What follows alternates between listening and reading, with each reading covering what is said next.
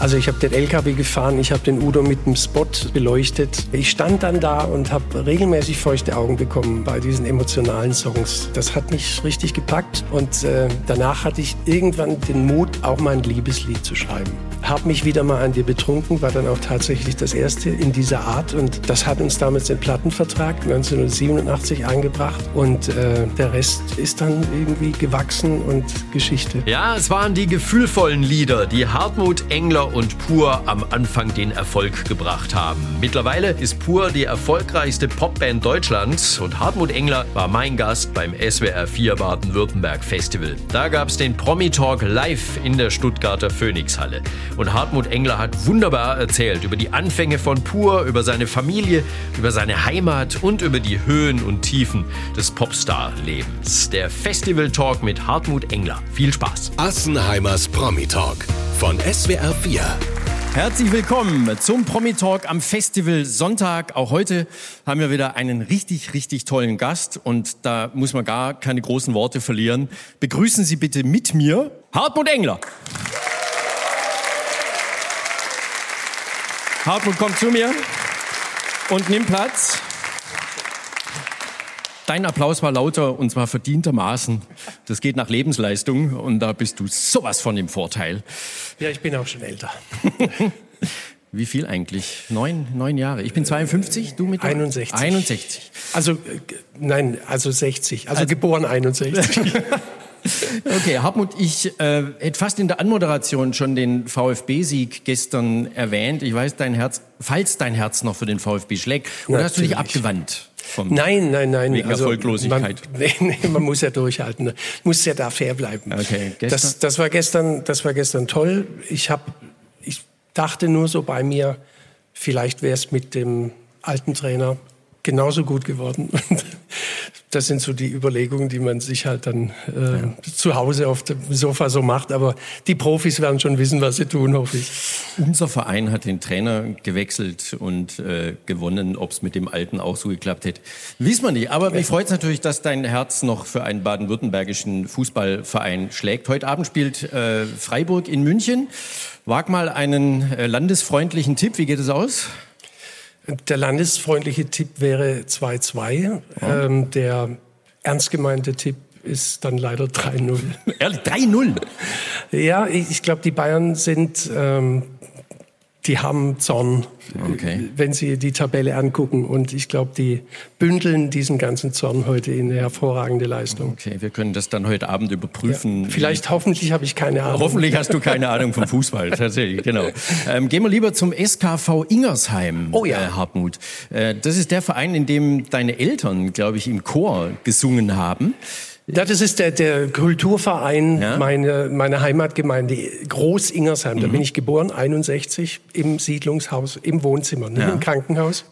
Und äh, da ist man dann in diesem Kulturverein. Meine Eltern waren in der Singgemeinschaft des mhm. SKV Ingersheim und ich bin im zarten Alter von neun dann in, den, in die Fußballabteilung eingestiegen. Und haben deine Eltern dir das Singen da schon mitgegeben als äh, sinnvolle und sinnstiftende Betätigung? Betätigung oder als ein Hobby oder lief das so nebenher? Also ich war dann einmal im Jahr zwangsweise auf der, auf der Vorführung äh, des, äh, des Chors. Das war ein großer Chor. Mein Vater war doch, muss ich sagen, ein, ein ziemlich, ziemlich guter Tenor in diesem mhm. Chor der stach schon ein bisschen positiv heraus. Äh, aber ähm, die Musik, die da so abging, die war nicht, nicht so mein Ziel. Mhm. Das war keine Herzensangelegenheit. Mhm. Äh, ich habe aber einen zwölf Jahre älteren Bruder, eine acht Jahre ältere Schwester. Und die haben mich damals schon mit zehn, zwölf Jahren mit Beatles-Musik versorgt und mit allem, was mich dann so geprägt hat über deine Musik und wie das dann auch so losging mit Pur. Das ist eine Wahnsinnsgeschichte. Von der Schülerband, zweimal noch den Namen gewechselt, aber dann war es tatsächlich Pur und dann ist es seit 41 Jahren eine unfassbare Erfolgsgeschichte. Aber weil deine Eltern gerade schon mhm. äh, angesprochen waren, beide waren Heimatvertriebene, also äh, hatten ein Flüchtlingsschicksal zu bewältigen. Wie, inwieweit hat dich das beeinflusst? Kleiner hobbypsychologischer äh, Versuch. Du wohnst bis heute in Bietigheim, bist also ganz nah auf deiner Scholle geblieben. Ja. Spielt es da rein? Äh, ich denke schon. Also mein äh, Papa kam 1945 heimatvertrieben aus Ungarn an. Mhm. Meine Mama äh, aus dem Sudetenland. Die kannten sich noch nicht, haben sich dann auf einer Tanzveranstaltung in Groß-Ingersheim, Samstagabend Tanzveranstaltung in mhm. Groß-Ingersheim, äh, kennengelernt, haben sich lieben gelernt, haben äh, einfach ihre Power zusammengelegt, eine Familie gegründet, sich in Siedlungs Haus erarbeitet und somit äh, 61, als ich auf die Welt kam, schon in diesem Siedlungshaus äh, den Traum von einem neuen Zuhause erfüllt. Und das war dann auch äh, die, die ganze Welt der Englers zu der Zeit. Also man ging nicht in Urlaub, man fuhr nicht weg, äh, das Geld war gar nicht da. Mhm. Das heißt, ich bin in eine ganz kleine Welt hineingewachsen, äh, die geprägt war durch verschiedene Dialekte. die Tagesschau hat mir dann Hoch, Hochdeutsch beigebracht und äh, die, die Bube auf der Gast, die haben halt geschwätzt. Mhm wie wir heute innerhalb der Band auch meistens nur schwätzen, wenn wir unterwegs sind, ganz klar. Wenn du sagst, keinen Urlaub gemacht, dann natürlich mit pur die Welt kennengelernt. Genau, und da, da komme ich zurück auf das Thema, was ja. dann Heimatverbundenheit mhm. eben ist. Also dieses immer wieder nach Hause äh, kommen. Meine Eltern sind gar nicht mehr wirklich weggegangen aus ihrem neuen Zuhause.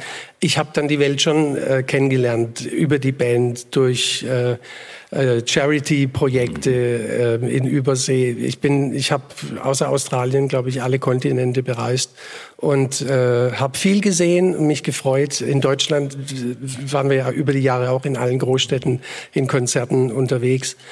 Aber dieses Gefühl, nach Hause zu kommen, das ist nach wie vor ganz stark da. Also ich habe in Bietigheim einfach meinen Lebensmittelpunkt gefunden, Freunde, Familie, nicht allzu weit weg. Das ist für mich das Wichtigste. Und das ist dieses Trauma meiner Eltern, dieser Heimatvertreibung.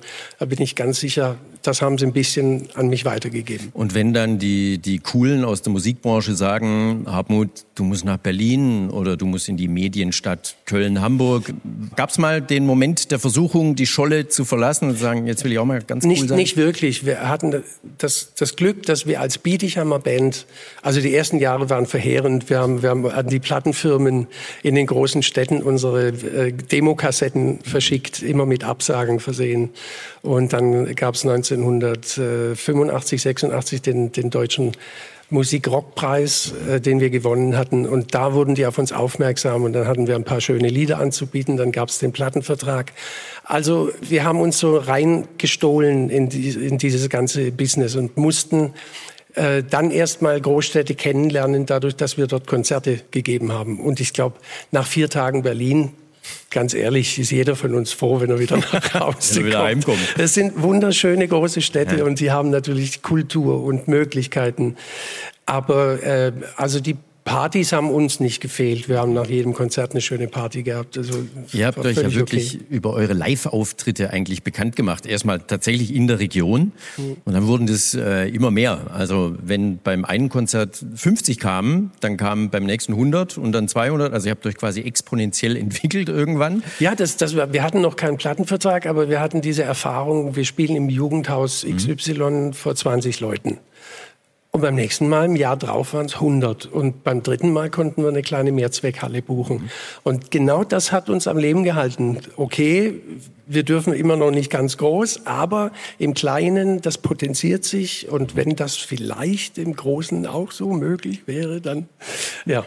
Cool ist natürlich, damals war Neue Deutsche Welle, da, da, da, ich will Spaß. Ja. Und was macht Herr Engler? Der schreibt ein Lied ähm, namens der Henker oder Henker, Henker. Ähm, mhm. über die Todesstrafe. Ja. Also ganz tief, ganz ernst. Also die Republik will Spaß und du sagst, nee, ich bringe jetzt mal den Ernst rein. Das, das macht man, glaube ich, wenn man in der Pubertät irgendwie sucht, wo, ja. man, wo man hin will. Man will nicht mit dem Strom schwimmen, sondern dann wieder was ganz Eigenes machen. Mhm. Äh, wir waren auch auf der Romantikschiene unterwegs. Ich habe Hermann Hesse äh, Texte vertont. Wir waren große Fans der Band Novalis damals. Mhm. Äh, wir waren alles nur nicht linientreu äh, mit dieser neuen deutschen Welle unterwegs. Da hatten wir nichts mit am Hut. Es gab aber dann schnell auch ganz tolle Entwicklungen. Da fühlten wir uns zu Hause. Das waren Anfang der 80er äh, Bands wie Bab mhm. oder dann auch, auch äh, Herbert Grönemeyer die ihren ganz eigenen deutschsprachigen Sound mhm. entwickelt haben. Also im Falle von Bab quasi deutschsprachig. Ja. Aber der Schwab kann verzeihen. äh, und, und da war uns schon klar, dass das geht. Man muss es nur richtig machen und einen eigenen Dreh versuchen. Aber nimm uns mal mit in die Band. Ihr habt alle wahnsinnig Lust gehabt, um Musik zu machen. Ihr wolltet auf die Bühne und dann kommt der Texter und Sänger Hartmut mit einem Hermann Hesse Gedicht, äh, das verarbeitet wird in einem Lied. Haben die nicht gesagt, jetzt Hartmut, komm, ich will Mädels, ich will, ich will, ich will Star werden und du kommst hier mit, mit Gedichtinterpretationen. Also, wir dachten, dass mit den Mädels, das geht automatisch, wenn man auf der Bühne steht. Ach so. Das ist nicht auf den Inhalt begrenzt. Aha. Äh, mein erstes Konzert war bei der SMV-Fete an unserem Gymnasium, also Schülermitverwaltungsfete gab es damals immer und überall. Es gab auch äh, in jeder Schule eine Schulband. Mhm. Und äh, ich war damals sehr frustriert, weil das mit den Mädels lief dann nicht gleich so an, wie ich das dachte. Und ähm, es waren hauptsächlich englischsprachige, schlecht getextete eigene Sachen oder Coverversionen. Mhm. Und nach diesem Erlebnis habe ich den Freunden einfach gesagt, ich möchte mal den Versuch unternehmen, mhm. was auf Deutsch zu machen, so dass ich das Gefühl habe, die verstehen auch, was ich sagen will. Mhm. Äh, gesagt, getan. Und dann hat der 15-jährige Hartmut dieses, dieses äh, Lied äh, Der Henker geschrieben weil damals die Stimmen, die Rufe nach der Todesstrafe aufgrund der Vorfälle mit der RAF immer lauter wurden. Und ich dachte mir, das kann nicht sein und habe mir ein äh, ganz krasses Beispiel rausgepickt.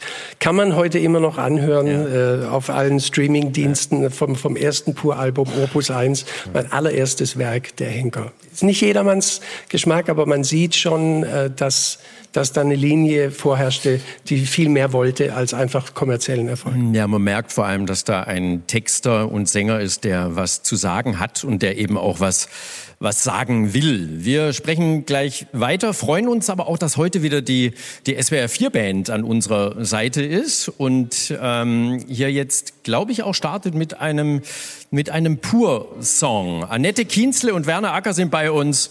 Ihr Applaus. Ein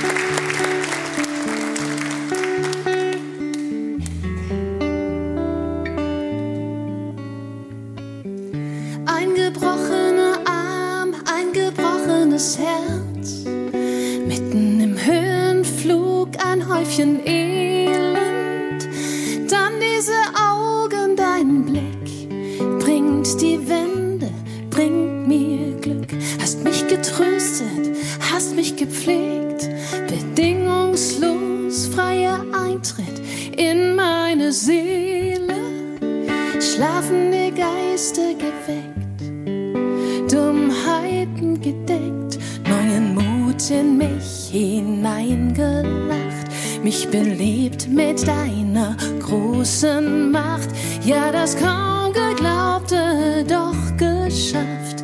Ich hab zwar lang gebraucht, gezögert, doch endlich muss es raus.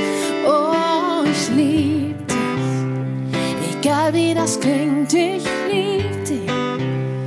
Ich weiß, dass es stimmt, denn ich lieb mich in dir fest. Oh, wenn du mich nur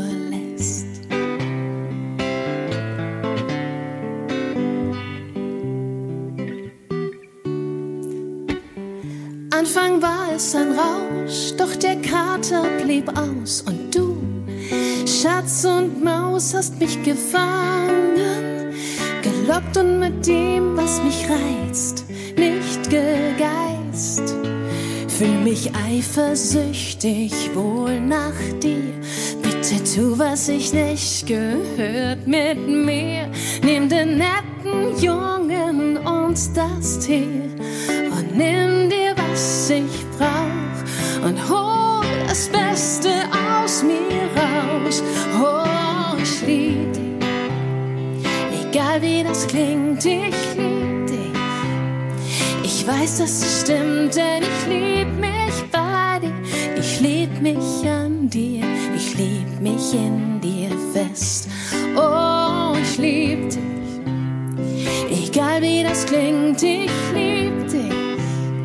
Ich weiß, dass es stimmt, denn ich lieb mich bei dir. Ich lieb mich an dir, ich lieb mich in dir fest. Oh,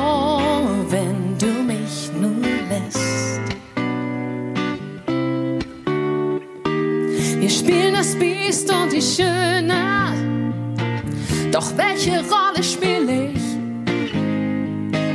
Nein, dass du zweifellos schön bist, nein, das bestreite ich nicht. Doch zum Glück bist du auch ein Biest, ich krieg dich. Verlass dich drauf, ich krieg dich. Ich geb nicht auf, denn ich lieb mich. Ich lieb mich an dir, ich lieb mich in dir fest. Oh, ich lieb dich. Egal wie das klingt, ich lieb dich. Egal wie das klingt, denn ich lieb mich bei dir. Ich lieb mich an dir, ich lieb mich in dir fest. Oh,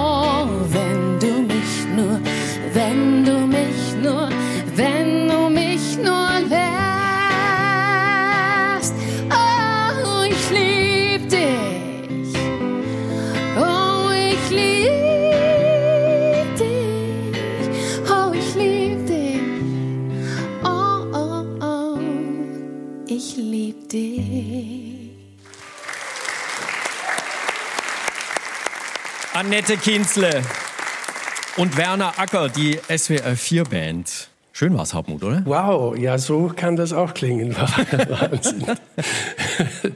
Danke, aller, allerliebst. Ich, ich liebe das. Ich lieb das. Aber es ist halt auch ein wahnsinnig schöner Titel. Ja, jetzt so beim Zuhören kam es mir Ja? auch gerade wieder. Endlich. Wenn man den immer selber singt, ist das ein anderes Gefühl. Das hat tatsächlich, es hat was, ja. Ja, endlich mal in Ruhe anhören können. Ja, das ist so schön, echt. Deshalb haben wir dich eingeladen, dass du mal deine Musik genießen kannst. Äh. Gern. Also ein bisschen ein anderes Lied als der Henker. Ja. Ja? Im Lauf der Jahre äh, hat man sich ja dann auch ein bisschen äh, anders äh, Mhm. entwickelt. Ähm, der, der Mut zum, zum Gefühl in den Songs, Ja. vielleicht darf ich das so auch erzählen. Natürlich. Der, der kam durch eine studentische Wochenendbeschäftigung. Ich war Roadie bei Udo Jürgens. Ja. Also ich habe den LKW gefahren, ich habe den Udo mit einem Spot beleuchtet. ähm, nicht auf großen Tourneen, aber bei, bei Wochenendjobs. Und äh, irgendwie, ich war nicht der totale Udo Jürgens Musikfan. Aber ich stand dann da und habe regelmäßig feuchte Augen bekommen äh, bei diesen emotionalen Songs. Das, das hat mich richtig gepackt. Und äh, danach hatte ich irgendwann den Mut, auch mal ein Liebeslied zu schreiben habe mich wieder mal an dir betrunken, war dann auch tatsächlich das erste in, in, in dieser Art. Und das hat uns damals den Plattenvertrag 1987 eingebracht. Und äh, ja, der Rest ist dann irgendwie gewachsen und Geschichte. Udo Jürgens hat natürlich eine unglaubliche Ausstrahlung, sogar wenn er nicht gesungen hat. Ja. Äh, Ich weiß, der war auch mal bei mir äh, zu Gast und also einfach sensationell und auf der Bühne natürlich echt ein, ein Magier. Er, er kannte mich als, als einer von denen im Blaumann, die, Ja. die durch die Gänge schleichen. Und äh, man hat halt Hallo gesagt, aber ich wusste jetzt dann gar nicht, ob er mich wirklich noch in Erinnerung hatte. Er hat dann bei einem Interview irgendwann mal gesagt, von diesen neuen, also wes wesentlich später, von diesen neuen deutschen Bands findet er die Band Pur eigentlich ziemlich gut. In der Woche drauf bei einer TV-Show bin ich ihm wieder begegnet und habe ihm habe ihm gesagt, ich weiß nicht, ob du dich noch erinnern kannst. Sagt er, dein Gesicht kommt mir bekannt vor. Ich sage, ja, das ist der Vorteil dieser Nase. Sie bleibt, sie bleibt dann doch ein bisschen in Erinnerung. Und äh, dann haben wir drüber gesprochen und da hat er mich zum Abendessen eingeladen. Und äh, das, ich war dann öfter mal zu Gast beim Konzert und wir sind hinterher noch in eine Bar oder Abendessen gegangen. Und ich, ich habe ihn wahnsinnig geschätzt. Ihr habt für ihn ja dann auch mal gesungen, glaube ein ehrenwertes Haus. Ja, ein äh, zu ehrenwertes seinem- Haus zu seinem 70., Ja. Mhm. 60., 70. Geburtstag bei einer TV-Show. Äh, großartig. Ja. Kann, man, kann man sich auf, was weiß ich, YouTube oder so, wenn Ja. man das unbedingt will, äh, anhören. Pur Goes äh, ehrenwertes Haus. Mhm. War interessant. Die Nase übrigens ist eine Familiennase. Ich habe mir zur Vorbereitung auf diesen Talk nochmal Familienbilder angeguckt. Das ist toll. Das, Spannend, das Spannende ist, mein, mein, mein Vater hatte den Haken, Ja. meine Mutter hatte die Krumme. Ja. Und ich habe jetzt eine krumme. Hakennase. Ich habe beides geerbt, was es, es, gab auch schon, es gab auch schon mal eine Journalistin, die mich gefragt hat, ob ich vielleicht mal drüber nachgedacht habe, diese Nase operieren zu lassen. Ja, da schwingt das Nein schon. Ich habe das äh, sofort beendet, das ja. Interview. Oh, unverschämt. Das war, das war, die unverschämteste Frage, die ich jemals ja. gestellt bekommen habe. Ich habe jetzt was, das war wirklich witzig. Ja, bitte. Ich habe vor kurzem eingegeben, ich wollte recherchieren, 40 Jahre pur. Und es kam direkt 40 Jahre Supernasen. Dieser alte Film mit Mike Krüger und Thomas Gottschalk. Ich gedacht, das den, ist den ich auch, nicht wirklich gesehen habe, aber ja, ich, ich, auch weiß, nicht. Dass aber, es den gibt. Und ich habe mir fest vorgenommen, das hier heute nicht anzusprechen.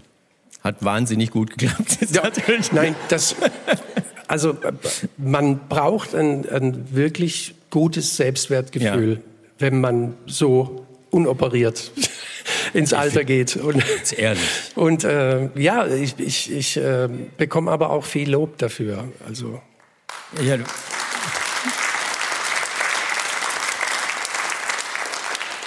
Ich mag markante Menschen und diese Nase macht dich markant und alles, was dahinter steckt, sowieso. Deshalb bitte lass uns da auch sofort äh, weit. Wenn, es sei denn, du möchtest noch ja. was dazu sagen. Ja, ich, ich, hab, ich, hab, ich versuche ja immer bei Interviews auch mal was zu erzählen, was ich nicht immer erzähle. Sehr gern. Und in der Tat habe ich so eine kleine äh, Sammlung von Handy, also im Handy mit Fotos, mhm. die ich mit speziellen Menschen mache, die spezielle Nasen haben. Und wir halten uns die Nasen dann immer direkt aneinander. Ja und das wird von der Seite fotografiert. Das sind meine Nasenbilder, aber die sind im Giftschrank, die werden nie veröffentlicht. Aber ich schwöre euch, da gibt's Nasenbegegnungen der ganz, ganz anderen. Aber sag uns einfach mal, wer, wer war da? Steffi Graf? Nein, die, die Nein? Zu, zu Steffi habe ich noch eine Nase das sind, das sind auch nicht nur ähm, prominente Menschen, Ach so. sondern, sondern auch natürlich aus meinem Bekanntenkreis. Mhm. Aber es sind auch prominente Menschen, aber das sage ich jetzt nicht. Wie gesagt, das ist im Giftschrank drin. Man, man, muss sich ja auch so ein bisschen vertrauen, wenn man sich so nahe mhm. kommt. Weil die Nasenspitzen sollten sich für das Foto fast äh, berühren. Schon eine gewisse Nähe, die ja. man da zulässt. Ja. Du hast vorhin gesagt, irgendwann hast du dich getraut, auch inspiriert durch Udo Jürgens, dann gefühlvolle Lieder zu schreiben. Dann hat es mit den Mädels wahrscheinlich auch besser geklappt. Auf, auf jeden Fall. Oder? Ja. Das war da schon der, der Durchbruch. Ich, ich ähm, weiß auch den einen oder anderen jungen Menschen, der irgendwann mal zu mir gesagt hat, ja, Purmusik, das ist so eine Sache. Ich höre lieber Death Metal oder so. Dann sagte ich einfach immer, wenn du zum ersten Mal eine Freundin bei dir zu Hause hast, ja, was läuft? Dann probier's doch lieber mit Funkelperlenaugen als mit Death Metal. Ich glaube, da kommst du weiter beim Fingern unterm Pullover. Mhm. Hat funktioniert. Ja. Bei der Trennung dann Death Metal. Ja, vermutlich. Wenn es dann, ja. dann zu Ende ist. So verzweifelt war ich nie. Ich habe vorher schon mal gesagt, ihr habt euch über, ähm, über Live-Auftritte so nach oben gespielt oder euer Publikum erspielt und ihr habt dann was geschafft, was eigentlich auch ungewöhnlich war, nämlich mit einem Live-Doppelalbum war es, glaube ich sogar, wurdet ihr dann in Gold gebadet. Was hat es mit dir, mit dir gemacht? Da ist dieser riesige Erfolg, vorher ganz klein angefangen und dann steht man da plötzlich im, im Rampenlicht und wird angehimmelt. Ähm, das muss man ja auch erstmal verarbeiten, oder? Ja, also die Home Story in der Bravo und in Starschnitt und diese ganzen Sachen, die musste man dann wirklich verarbeiten, weil es, es brach wirklich so das ganze Programm über uns herein. Und äh, ich, ich muss nur sagen, in der Zeit war so viel, das, mhm. das war so dicht an dicht.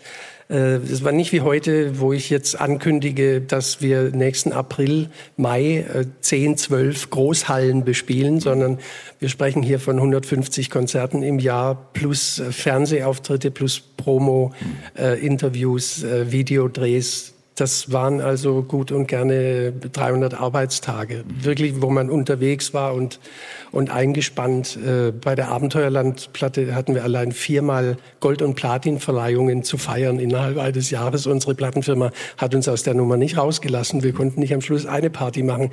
Nein, die wollten viele Partys haben und wir haben halt auch mitgefeiert. Äh, das, es war, es war ähm, für uns eine Zeit, die man erst so ein bisschen danach richtig richtig kapiert hat. Und zwar die Jahre 92, als das Live-Album rausgekommen ist, 93 mit Seiltänzertraum äh, und 95 dann auch noch Abenteuerland. Äh, danach waren sechs bis acht Jahre, in denen wir keinen Urlaub hatten, in denen wir nichts anderes gemacht haben, als nach vorne gepusht und gepowert. Und 96 nach der Abenteuerlandtour war es dann endlich an der Zeit, so ein gutes Jahr sich zurückzuziehen. Ich habe damals auch bei Wetten das mir die Locke abschneiden lassen, weil, ja. weil ich war ja praktisch so, als ob ich ein Schild halte. Hallo, hier ist Hartmut Engler. Die, diese Locke war einfach die Nase und die Locke. Ich meine, Entschuldigung, also viel mehr Erkennungsmerkmale war, kann man nicht haben. War aber natürlich legendär. Esther Schweins hat die, die damals abgeschnitten bei ja. Thomas Gottschalk. Ja.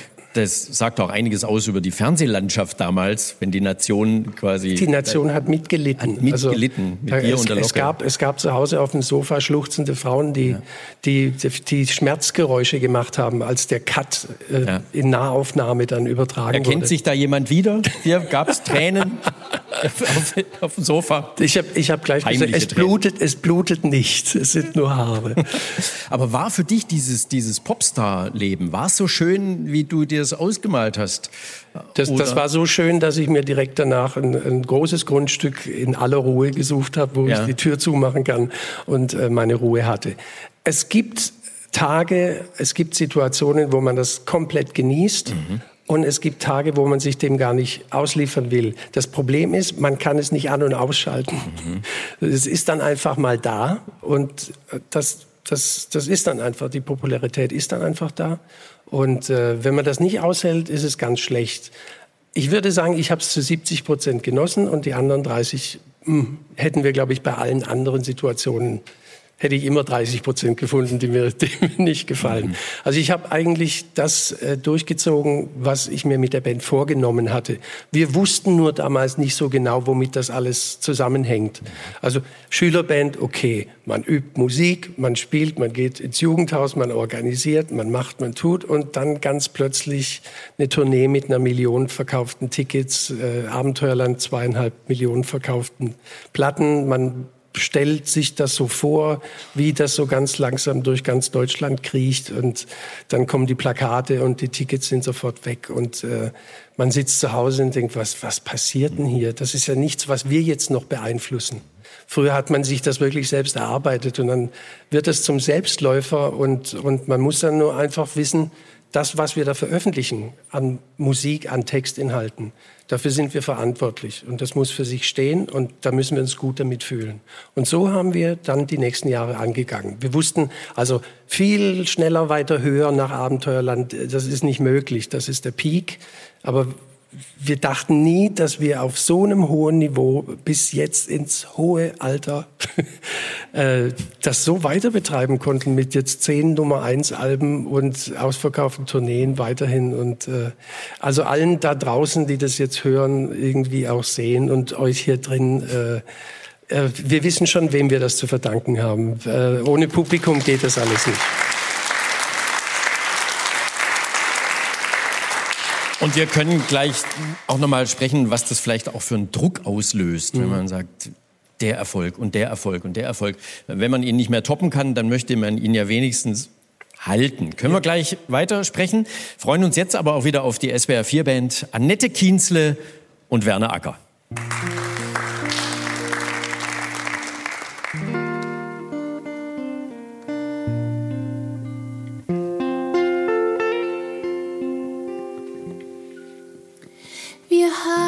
Uns auf Teufel komm raus geliebt. Dann kam er und wir wussten nicht mehr weiter. Du machtest dich nicht gut als sterbender Schwan. Ich hab versagt als finstere Reiter. Statt Pech und Schwefel plötzlich nur noch Gletscher und Geröll. Wir haben so viel Glück auf dem Gewissen. Ich brauche jeden Morgen deinen keine falschen Wimpern auf dem Kissen. Denn dein ist mein ganzes Herz und du bist mein Reim auf Schmerz. Wie wenn wir Riesen sein, uns wird die Welt zu klein. Was sind das bloß für Menschen, die Beziehungen haben? Betrachten die sich denn als Staaten? Die verführen sich nicht, die entführen sich höchstens und enden wie Diplomaten. Wo du nicht bist, kann ich nicht sein. Ich möchte gar nichts anderes ausprobieren. Wir sind wie alle anderen, denn wir möchten heim. Es ist, was nie zu spät ist zu kapieren. Denn dein ist mein ganzes Herz und du bist mein Reim auf Schmerz. Wir werden wie Riesen sein, uns wird die Welt zu klein. Denn dein ist mein ganzes Herz und du bist mein Reim auf Schmerz.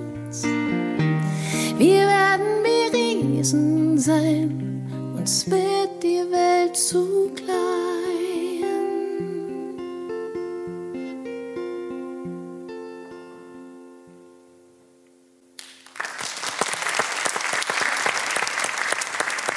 Ein wunderschöner Titel von Heinz Rudolf Kunze den du schon ganz lang kennst. Du hast vorher mal im Nebensatz diesen Bundesrockpreis ja. erwähnt, den er damals gewonnen hat. Ja. Heinz Rudolf Kunze saß da in der Jury und hat, glaube ich, seine Kolleginnen und Kollegen da massiv davon überzeugt, dass ihr den ja. bekommen müsst und hat euch damit, glaube ich, auch noch mal ein bisschen bisschen nach vorne geschoben. Schön fand ich, wenn ich das noch sagen darf, du hast vor kurzem ein Interview gemacht. Besser gesagt, er hat dich interviewt. Heinz Rudolf Kunze hat dich interviewt und er hat dann irgendwann so durch seine Brille geguckt so, und hat gesagt, Hartmut, was ist das mit dir und den Frauen? Und das zielte jetzt nicht auf persönliche Liebschaften ab, sondern das zielte darauf ab, dass dein Publikum, er hat geschätzt, zu 70 Prozent weiblich ist. Und dass da eine Verehrung da ist, die vielleicht über das Normale ein bisschen rausgeht. Was, was, was, was hast du ihm da geantwortet? Das, ich weiß gar nicht mehr, ob ich da wirklich sinnvoll geantwortet habe, weil bei solchen Fragen versuche ich mich einfach immer rauszureden, weil, weil ich das, ich nehme das nicht so wahr. Ich, äh, ich, ich, ich sehe mich persönlich anders. Mhm. Äh, ich nehme das aber gern hin, wenn mich Menschen aus irgendwelchen Gründen gut finden, bis heute ist es aber immer noch so, dass ich will, dass sie unsere Musik gut finden. Mhm. ist mir wichtiger, als mich, mich da persönlich einzubringen. Aber Heinz, Heinz Rudolf, äh, das war ein Podcast, ja, ja. glaube ich, mit ihm. Ja, das war sehr, sehr schön, äh, weil wir auch äh, es geschafft haben, zu dieser Zeit, als wir den aufgenommen hatten, das war mitten in der Pandemie, hat mich mhm. zu Hause besucht. Wir haben es geschafft, über 60 Minuten wirklich über Musik zu sprechen, ohne dass einer einmal Corona gesagt hat. Ja. Und das war, das war ziemlich klasse, so ein super Jetzt Gespräch. Zum ersten Mal? Ja, ja. ja äh, ich wollte ja, äh, Übrigens, das Lied von, von ihm, äh, ihr habt das traumhaft äh, dargeboten, habe ich mit ihm auch schon in der Arena auf Schalke bei Poor mhm. Friends gesungen. Das macht so dermaßen Spaß. So fein und kann auch Stadionrock. Daran macht man eine gute Nummer fest. Ein großes Kompliment an euch. An Annette und Werner. Heinz-Rudolf Kunze ist ja ein, auch ein begnadeter Texter, wie du auch. Und er wollte, äh, er war nicht eifersüchtig auf dich und die Frauen, sondern er wollte ein bisschen darauf raus, dass du es offensichtlich schaffst, mit deinen Texten so zu berühren, dass sich auch Frauen, sag ich mal, da sehr verstanden fühlen, dass du da auch so eine weiche Seite zulässt und eben jetzt nicht so der, der coole, harte Typ bist, der da dann sein, seine Poptexte schreibt, sondern da eine ganz ähm, feine Antenne hat auch für das, was im Leben so passiert, was emotional passiert. Also ich habe in der Tat schon sehr oft äh, bei Interviews die Frage bekommen, wer ist denn meine Ghostwriterin mhm. bei dem einen oder anderen Song? Und ich musste die Leute dann aber dahingehend enttäuschen, dass das vermutlich die, die weiche Frau in mir drin selbst ist, die da so ein bisschen mithilft, äh, Emotionen zuzulassen. Also das, ich, ja, manche, manche denken tatsächlich, dass das ist äh, schwierig zu glauben, dass das ein Mann geschrieben hat bei einigen Textzeilen, denke ich. An welche denkst du da? Oh, ich, ich weiß, dass bei einem Interview äh, mein Freund Peter Maffei gefragt wurde, haben folgende Zeilen, äh, sind die von einem Mann oder von einer Frau? Ich kriege die Zeilen jetzt aber im Moment nicht gebacken. Mhm. Er hat aber auf jeden Fall gesagt, das hat ein Mann geschrieben. Tatsächlich? Und, ja, und ich saß neben ihm und ich sagte, nee, das, das war ich. Okay. du bist doch ein Mann. Hartmut. Moment, er hat gesagt, es hat eine Frau geschrieben. Er, er hat gesagt, das hat eine Frau geschrieben. Genau, weil du gerade ja. gesagt hast, er also, Mann. nee, nee, nee, Entschuldigung. Ich dachte, dachte schon, du siehst dich nicht als Mann. Nee, also hätte ich Darfst du auch? Darfst das, du auch? Das, das, das wäre jetzt eine völlig neue Sichtweise. Die müsste ich mit, mit mir erstmal erörtern. Das wäre ein Schritt zu weit. Aber stimmt das eigentlich, dein, deine Hütte im Garten, in der du schreibst, das ist das Gehirnstüble? Hirnhäusle. Hirnhäusle. Hirn, Fast, äh, Hirnhäusle. Äh, Hirnhäusle, ja. komplett analog. Da gibt es kein Internet, kein äh, Computer, nur Papier und Stift? Also da, da gibt es da gibt's einen, da gibt's einen Fernseher. Okay. Und es gibt eine Stereoanlage, ja. logischerweise. Und äh, es gibt äh, so, ein, so ein Holzpult. Mhm. Und da liegen weiße Zettel und da liegen drei Stifte. Mhm. Und jetzt gehst du da rein und sagst, heute bin ich mal ganz Frau und schreib einen neuen Song fürs ja. Album. Äh, oder wie? So muss man sich das vorstellen. Wo, äh, aber ich habe nie nur mich und den weißen Zettel, sondern ich habe Musik. Mhm. Äh, ich texte auf Musik, das ist meine Technik. Und die bekomme ich jetzt zum Beispiel beim neuen Album, ein Novum, bei Pur von vier aus, aus meinem Umfeld äh, geliefert. Äh, die Abenteuerlandzeiten, das war der Keyboarder Ingo Reidel, der fast die ganze Musik geschrieben hat. Inzwischen ist es mit dem Ingo zusammen und, und dem Martin Ansel äh, ein Viererteam geworden. Der Manager äh, Götz von Sido ist da noch dabei und unser äh, neuer Keyboarder äh, von Anyone's Daughter, Matze Ulmer. Mhm. Äh, und die haben mich bombardiert mit tollen Songs, während ich da jetzt saß. Und ich konnte so ganz alleine für mich auswählen, zu welchem äh, tollen Playback mir welche Gedanken kommen und was ich mir einfallen lasse. Eine unglaublich schöne künstlerische Arbeit. Es ist mehr, mehr wie Ausmalen. Mhm. Also die Musik gibt schon eine gewisse Richtung vor, eine emotionale. Wir können gleich noch mal ein bisschen ins Hirnhäusle, weil das natürlich mhm. wirklich interessant ist. Aber sag, weil du Ingo erwähnt hast, er ist an Krebs erkrankt. Mhm. Wie, wie geht's ihm? Das ist ein Auf und Ab gewesen in den letzten es geht ihm, Jahren. Es geht ihm so gut, dass er eben wieder musikalisch voll im Studio mitarbeiten mhm. kann und auch einige, einige Songs, mhm. sehr, sehr schöne Songs äh, auf dem neuen Album beigesteuert hat. Äh, inwieweit er nochmal das Reisen und auf der Bühne sein, inwieweit sich sein Zustand so weit verbessert, das weiß im Moment keiner genau zu sagen. Da wünscht man natürlich von Herzen gute Besserung, dass das so ja. weitergeht, weil sich es ja eher positiv entwickelt hat. Ähm, mhm. Jetzt sitzt du da in diesem, in diesem Häuschen und hast all die Ideen der, der Kollegen, die dich da äh, bedenken mit tollen, mit tollen Ideen.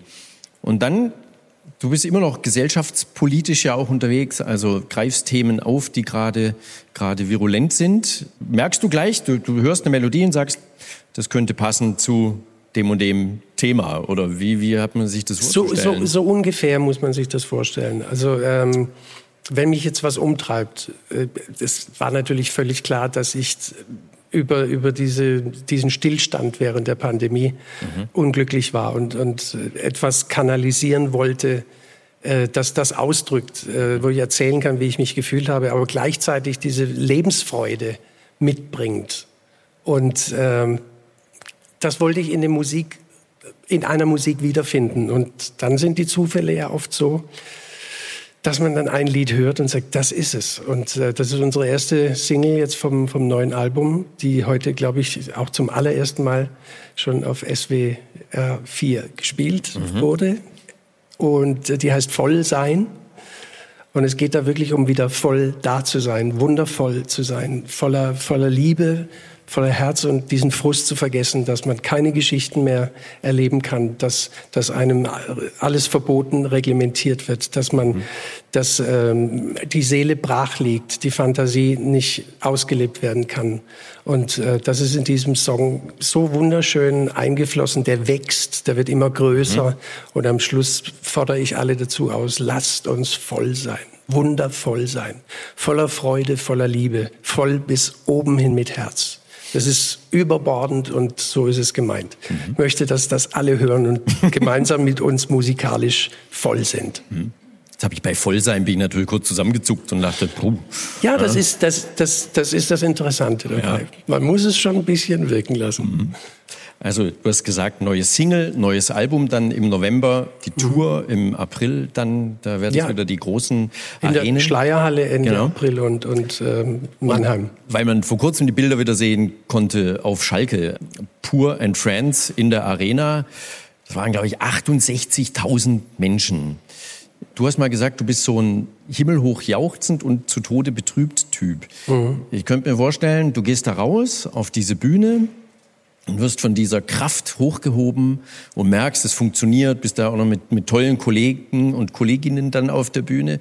Das ist himmelhoch jauchzend, nehme ich an?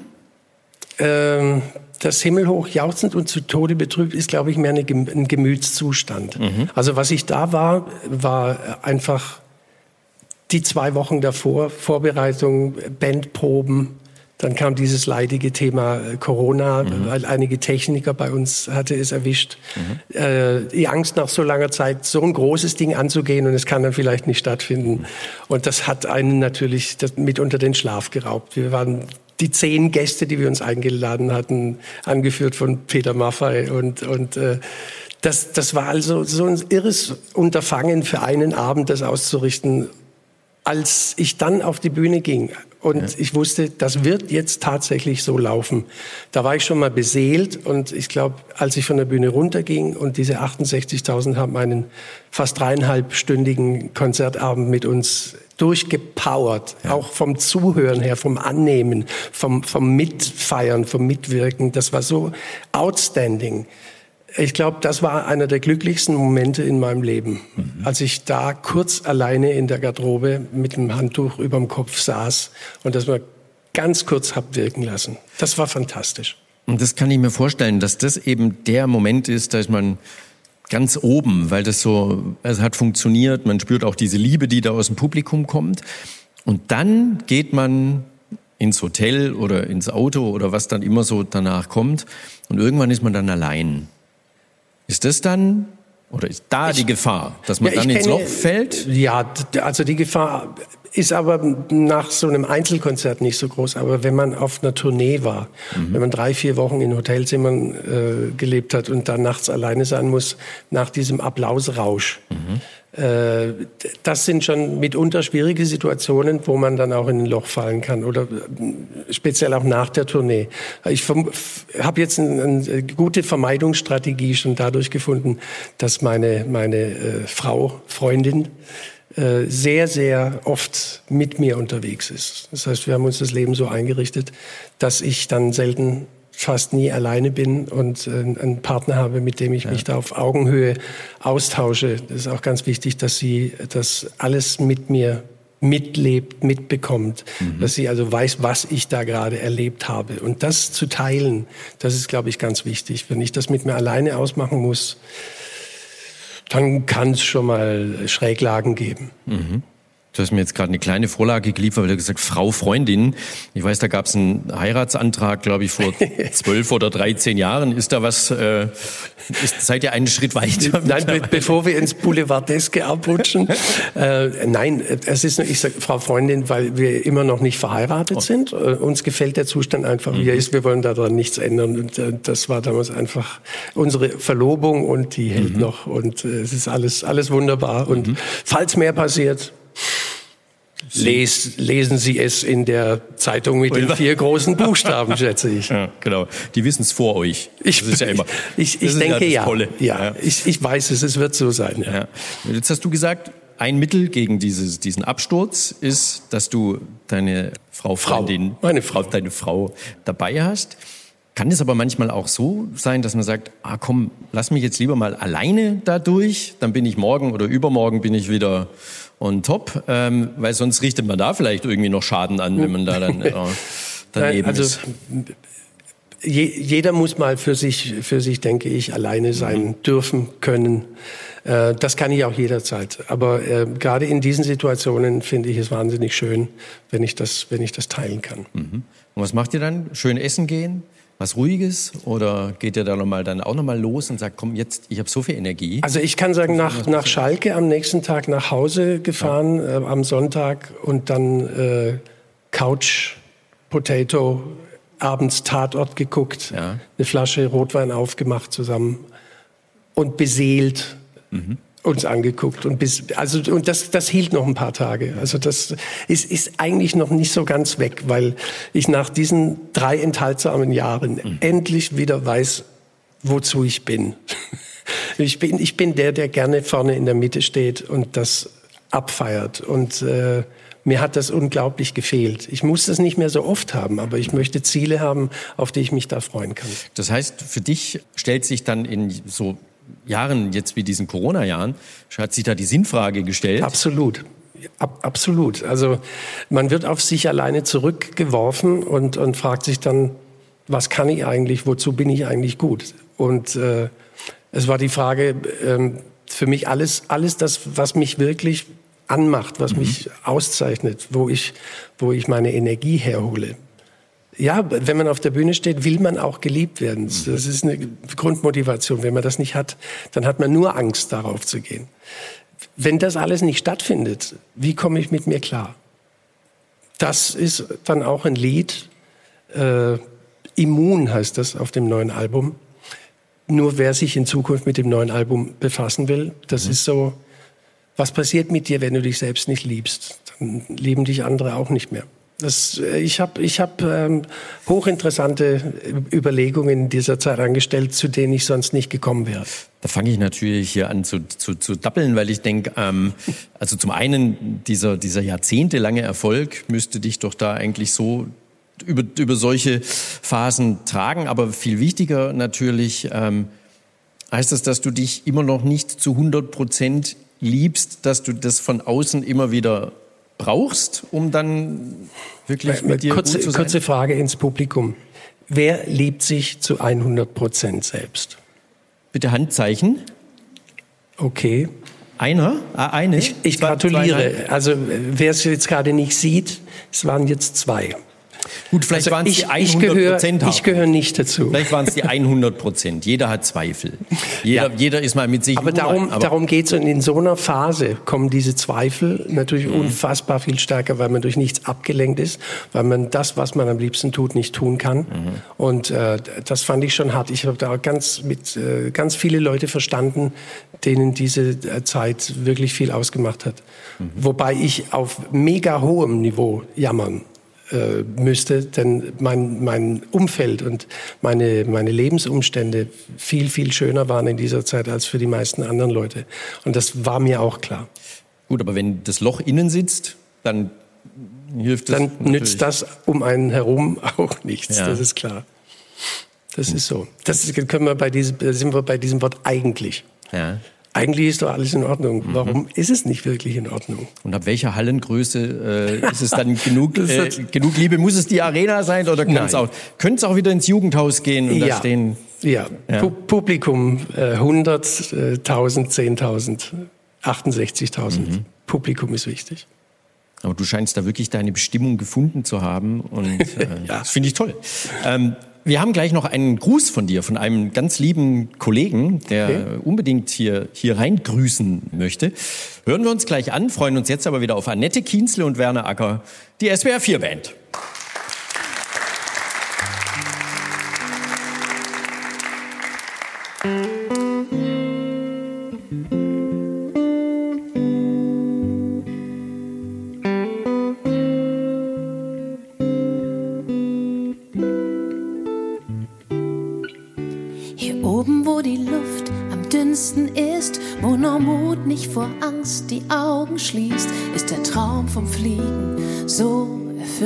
Nah. Die langen Bretter, die die Schwingen ersetzen, Gesetze der Schwerkraft zu verletzen, der Schanzentisch als großes Katapult. Als ein Spielball aller Winde, Selbstkontrolle nicht zu verlieren. Außer Kopf und Kragen möglichst doch nicht allzu viel riskieren. Das Können und das Wagnis in die Hocke gleich so weit. Und der Puls rast mit nach unten zum Absprung bereit. Adler sollen fliegen Adler sollen fliegen, die Adler sollen fliegen, weit und hoch und frei. Adler sollen fliegen, oh, Adler sollen fliegen, Adler sollen fliegen, weit und hoch und frei. Da da da da.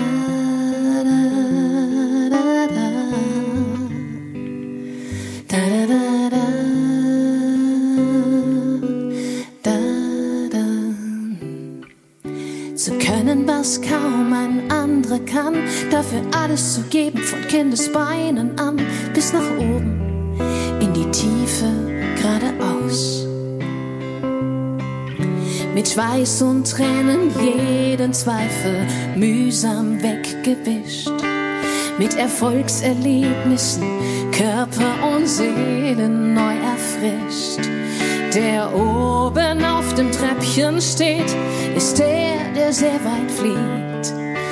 Wirklich bei der Leistung zählt, ist der innere Sieg.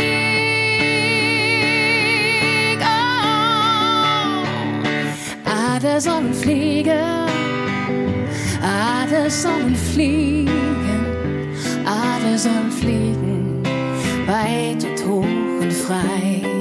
Oh, Adler sollen fliegen,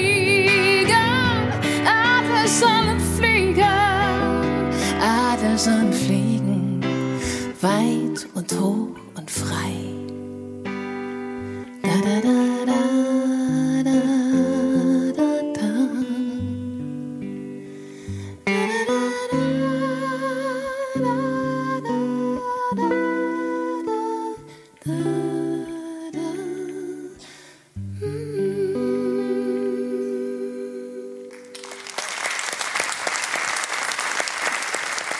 Annette Kienzle und Werner Acker.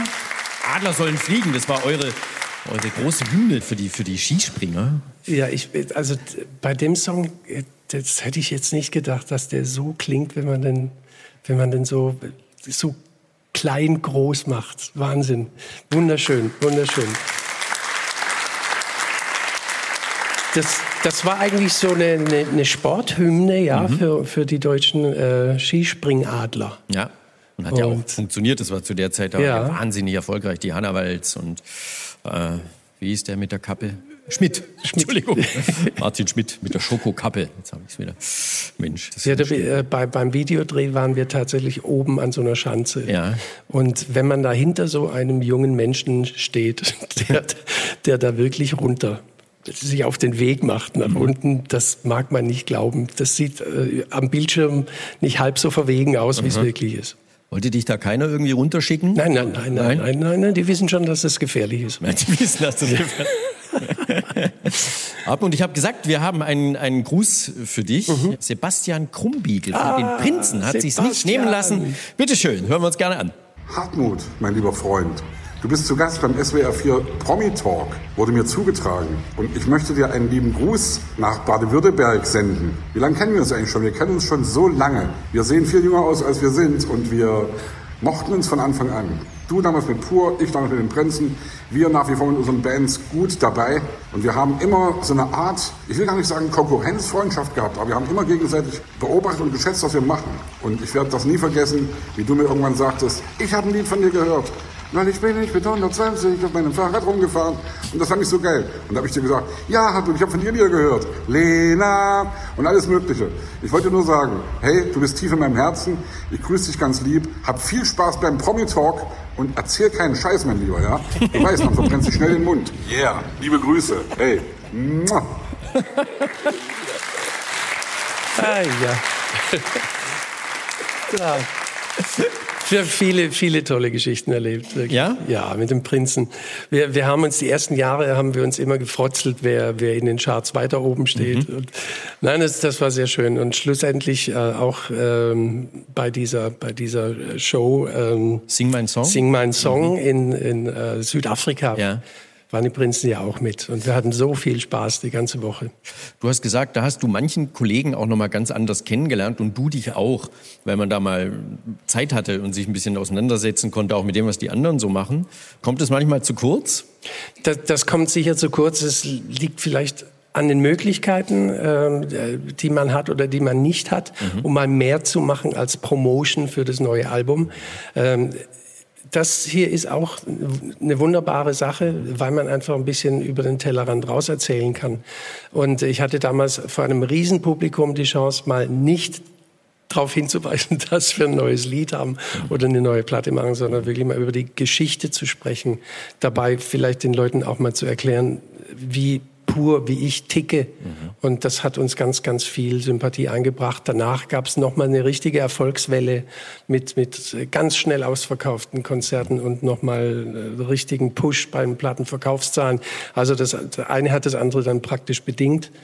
Auch wenn es nicht äh, um Werbung ging, so mhm. hat es doch Werbung für die ganze Sache gemacht. Das ist eigentlich die schönste Art der Werbung, oder? Wenn ja, definitiv. So Wenn man einfach sagt, Leute ja. hier, ja. so ist es, ja. nehmt, wir müssen mhm. euch äh, nichts vormachen, nichts faken, das ist echt, das ist unsere Art, wie wir Musik machen. Und auch die, die ganzen Kollegen dort, äh, das sind lauter Alpha-Tiere gewesen. Und äh, keiner hat's rausgehängt. Wir waren ein Team von Alpha-Tieren. Das mhm. hat man selten. Du hast gerade gesagt, dass die Leute mal sehen können, wie der Hartmut Engler so tickt. Wenn wir mal noch mal ein bisschen an die Anfänge gehen, gerade so die Phase, als dann aus der Band eine Firma wurde, also als es richtig mhm. ernst wurde, da gab es ja zum Teil auch richtig böse Kritiken. Ihr musstet euch lange immer mal wieder anhören, so, ah, das ist ja Kitsch und, und, und pur ist ja uncool. Und ich weiß, dass du da am Anfang sehr, sehr dünnhäutig reagiert hast. Ja. Trotz des Erfolges hättest du ja sagen können, Ne, was stürzt die Eiche?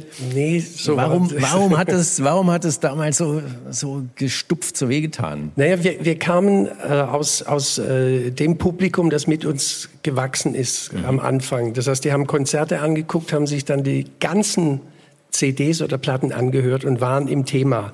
Und durch die Popularität hat, hatte man es immer mehr mit äh, Journalisten äh, zu tun, die drei Singles gehört hatten und die dachten dann, äh, pur ist Funkelperlen Augen und Lena und damit hat sich das. Und äh, ich fand, dass es ungerecht war und wenn die dann mal andere Dinge von uns äh, äh, wirklich wahrgenommen haben, dann haben sie das eigentlich gar nicht mehr zugelassen, weil wir dann schon in dieser oder jener Zeitschrift in der Schublade drin waren. Äh, ich, ich denke, bei, bei Spiegel oder Stern waren wir damals einfach so, wenn du was über Pur machst, hau drauf macht unseren Lesern mehr Spaß. Und äh, ich bin froh, dass diese Zeiten hinter uns liegen. Also heute geht man auf pur mit einer ganz anderen Akzeptanz zu. Und, und ich, ich genieße es. Wenn das der, der Vorteil ist, wenn man in dem Geschäft äh, äh, altert, dann nehme ich das gern. Also es gibt einfach nicht mehr so viele Neider, äh, Leute, die einem ungerecht auf den Zeiger gehen, sondern es, es wird wirklich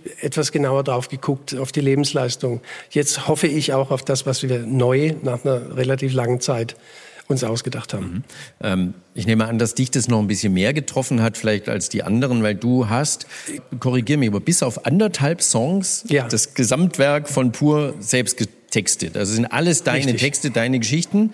Das tut dann noch ein bisschen ja, mehr weh, wenn klar. sich da einer nicht die Mühe macht, mal, äh, mal richtig reinzuhören, nicht richtig zuzuhören. Ja, da waren böse, böse Sätze dabei und ja. äh, die habe ich mir eine gewisse Zeit zu Herzen genommen. Und als ich dann aber nach einigen Jahren gemerkt habe, die können schreiben, was sie wollen, mhm. Pur-Fans wissen, was auf diesen CDs drauf ist und die werden auch weiterhin zu unseren Konzerten kommen, da wurde ich etwas ruhiger.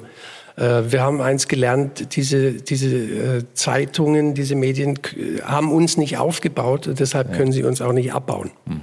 Wir haben uns selbst aufgebaut und wir können uns auch nur selber abbauen. Hat damals der Blick auf den Kontostand geholfen, wenn man sagt so, okay, was hast du geschrieben? Ich schau mal geschwind.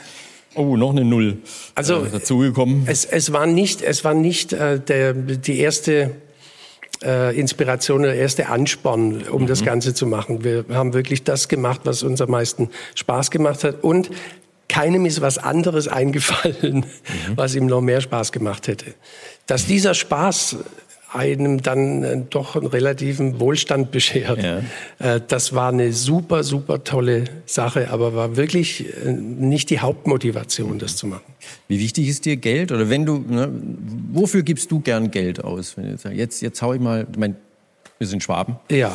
Also für, für, für, meine, für meine Wohnumstände, das ist, das ist mir wichtig. Ja. Äh, für gutes Essen mhm. und gute Getränke, weniger für tolle Klamotten, weniger für teure Autos. Ja. Ähm, eigentlich ist es relativ genügsam, wie ich unterwegs bin. Mhm.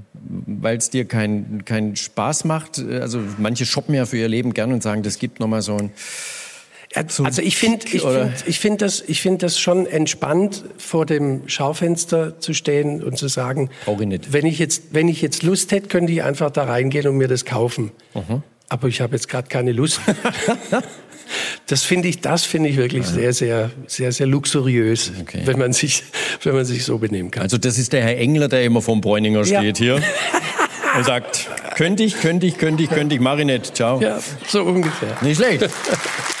Nicht schlecht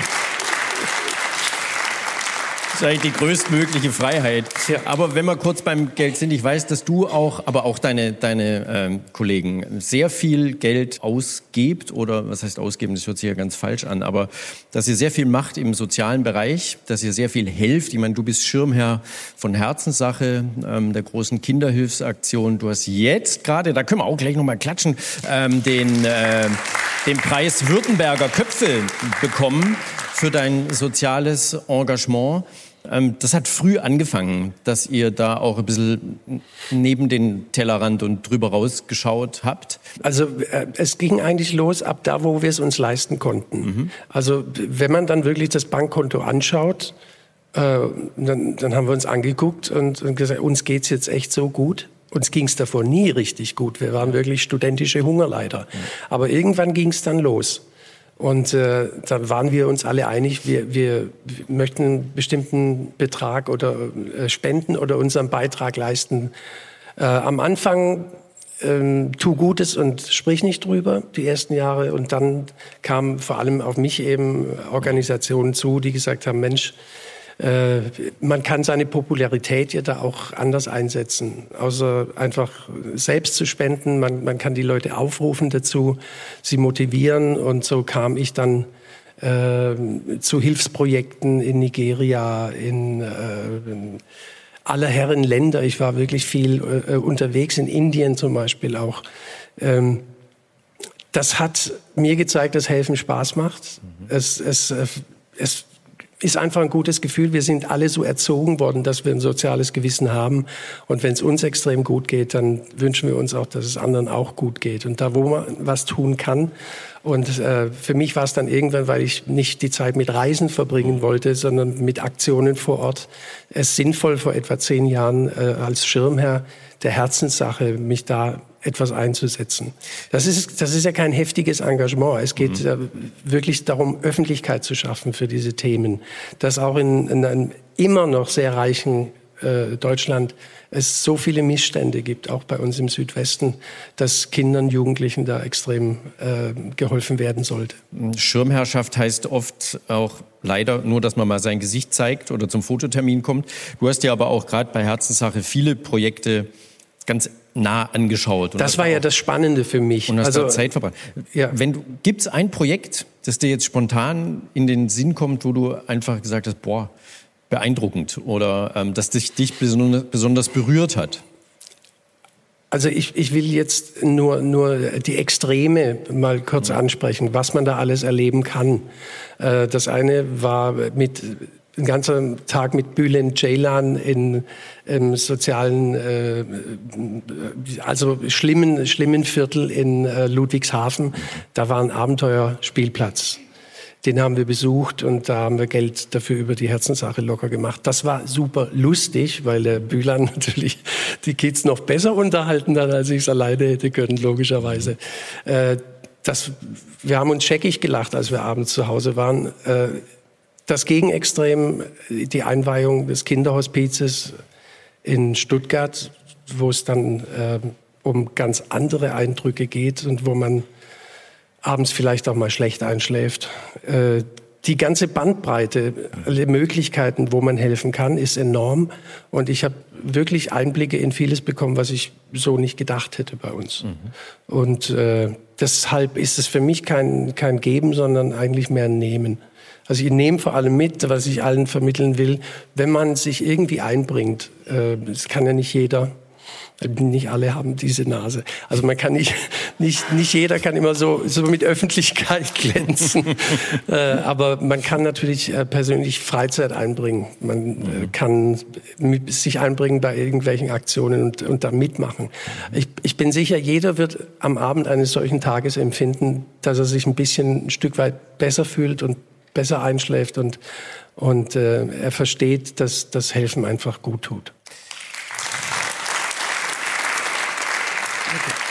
Danke. Der Starkoch Nelson Müller hat, als er dir die Württemberger Köpfe-Auszeichnung überreicht hat, hat gesagt, Hartmut Engler ist einfach ein sehr, sehr feiner Mensch. Und ich glaube, das haben wir hier heute Nachmittag.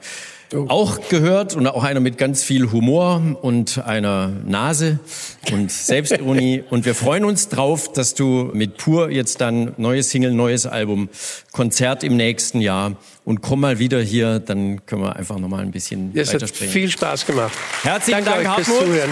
Danke. Und ich danke für die Musik, für die wunderbare Musik. Na, und wenn du die Musik ansprichst, dann freuen wir uns jetzt noch mal auf Annette Kienzle und Werner Acker, die SWR 4 Band. Ganz herzlichen Dank. Ja, und Sie dürfen gern ein bisschen mitschnippen jetzt beim letzten Stück. I, du, du, I, du, I. Ich denk mir gar nix beim Spazieren, was kann um Zähne schon passieren. Das ist ja mitten in der Nacht. Und plötzlich hör ich so ein Klirren und in der Luft fängt's an zum Schwirren. Und auf einmal hat's auch furchtbar kracht. Hm, was ist denn das? Was ist denn das? Ja, was han ich denn da gesehen? Sie dürfen gern. Ein UFO gesehen. Guck, guck, da drüben bald ist Square. Guck, guck, ich habe ein UFO gesehen. Ganz deutlich und auch ziemlich lang. Der Flieger schwebt jetzt in meine Richtung und er landet in der Lichtung und zwei grüne Männler steigen aus. Der eine meint, ach, ist der niedlich und hoffentlich ist der auch friedlich. Das gleiche han ihm mir dabei auch denkt. Was ist denn das? Was ist denn das? Ja, was han ich denn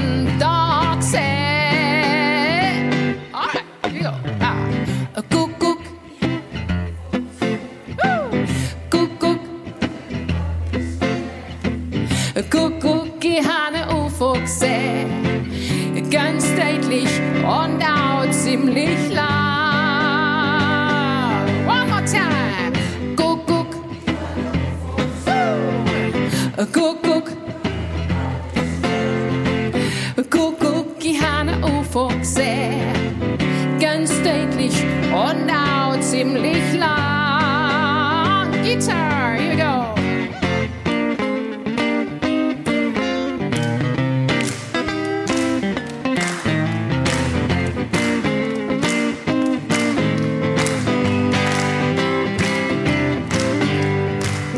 Einer macht für Zeitung Bilder, weil er meint, ich bin ein Wilder und na will er noch ein Interview. sprech Hochdeutsch, was ich kann. Da schwätzt mi eu Männle an. Mensch schwätzt weiter Schwäbisch, wie mir auch. Doch, was ist denn das, was ist denn das? Ja, was han ich denn?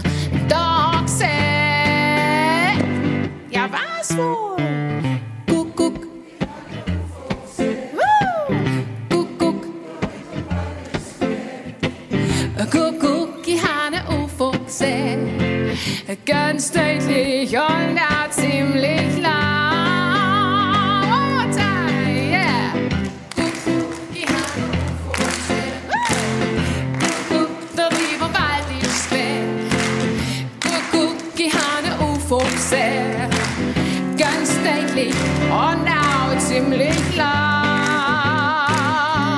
Und jetzt. Dua, du, dua. Dua, du, dua, badu, bab.